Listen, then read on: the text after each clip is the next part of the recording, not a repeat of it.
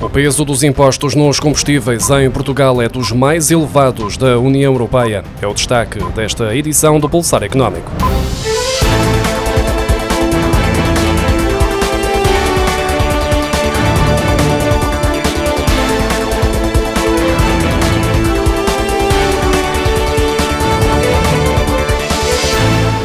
Portugal é o quinto país com a gasolina mais cara da União Europeia e o sexto no gasóleo, de acordo com o ranking da Comissão Europeia. O peso dos impostos é o principal responsável pelo preço elevado a pagar na hora de abastecer o automóvel, ainda que nas últimas semanas o governo tenha vindo a atribuir a exclusiva responsabilidade às margens das gasolineiras, tendo até o objetivo de avançar com um decreto-lei para limitar estas percentagens, ao mesmo tempo que mantém intocável o conjunto de impostos que recaem sobre a gasolina e o gasóleo.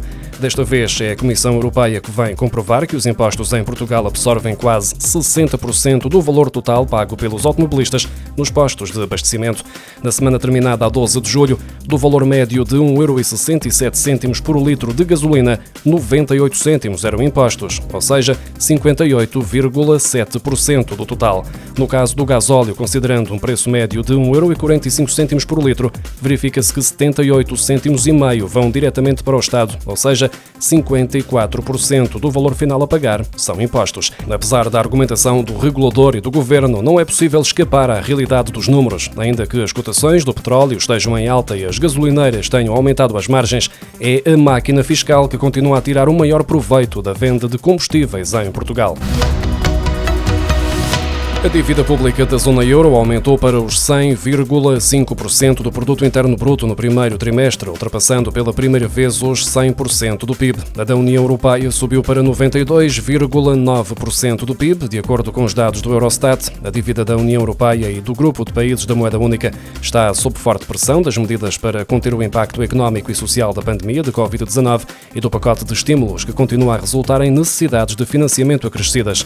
Os rácios mais elevados da dívida pública em relação ao PIB no primeiro trimestre foram registados na Grécia com 209,3%, na Itália com 160% e em Portugal com 137,2% do PIB.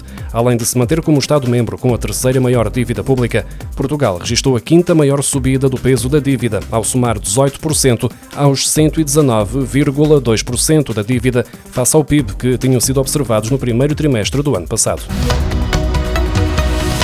A atividade económica de Portugal está em queda depois do período em terreno positivo que estava a ser vivido desde o final do mês de março. Na semana terminada a 18 de julho, o indicador diário de atividade económica e a taxa bienal correspondente diminuíram face à semana anterior, como mostram os dados publicados esta quinta-feira pelo Banco de Portugal, repetindo a tendência da semana anterior. Para esta quebra, não será alheio o facto de mais 44 conselhos terem recuado no desconfinamento face ao agravamento da situação pandémica, o que provoca constrangimentos à economia.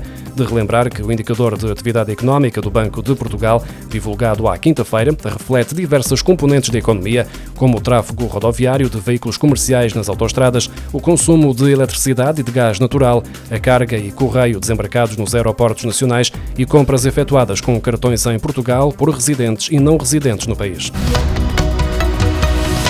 As remessas dos imigrantes aumentaram 5,2% em maio, chegando aos 284 milhões e 400 mil euros, de acordo com o Banco de Portugal, que mostra que os trabalhadores portugueses em França enviaram quase 90 milhões de euros. Os imigrantes portugueses em França foram os que mais remessas enviaram para Portugal em maio, o que representa uma subida de 2,5% em comparação com o mesmo período do ano passado, seguidos pelos imigrantes na Suíça, com o envio de 74 milhões e 300 mil euros em maio, o que demonstra uma subida subida de 3,5% em relação a maio de 2020.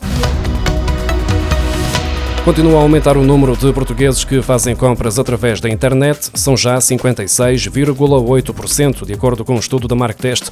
Os hábitos estão a mudar em Portugal e as compras online mais do que duplicaram ao longo da última década, sendo que 4 milhões e 800 mil portugueses assumem que fazem uma parte significativa das suas compras através de plataformas digitais. A Marktest realizou 2.262 entrevistas entre março e maio e revela que os preços mais baixos foi o fator indicado por 58,4% 4% dos inquiridos como decisivo para a escolha das lojas online. O programa de recrutamento Nós Alfa arranca para a sétima edição com 30 vagas disponíveis. A recepção de candidaturas para a vertente Alpha Tech e Alpha Biz acontece online através do site da empresa. Criado em 2015, o Nós Alfa dirige-se a finalistas de mestrado ou jovens recém-graduados com experiência profissional máxima de um ano. O programa tem início em outubro e conta com a duração de um ano, definido pelo desenvolvimento de dois projetos de forte impacto para a organização, em rotação por duas áreas de negócio. Inclui uma vertente com a acompanhamento de um elemento experiente da empresa, aliado a uma formação específica e desenhada à medida das necessidades da organização e perfil do candidato. Ao longo de 12 meses, os jovens têm ainda a possibilidade de participar em diversas formações disponíveis na plataforma interna Nós Campus, aprofundando competências e alargando os seus conhecimentos. A Nós refere que em edições anteriores, 80% dos jovens que participaram neste programa foram integrados nos quadros da empresa. Também a Bayer anunciou que já estão abertas as candidaturas para o programa programa de estágios remunerados para jovens recém-formados nas áreas de ciências farmacêuticas, medicina, engenharia biomédica, além da área da comunicação, também de recursos humanos, marketing e gestão. As inscrições estão abertas até segunda-feira através do site da Randstad. O programa de estágios da Bayer foi lançado pela primeira vez em setembro de 2014 e desde então já foram acolhidos mais de 60 jovens recém-licenciados ou mestrados de diferentes instituições de ensino.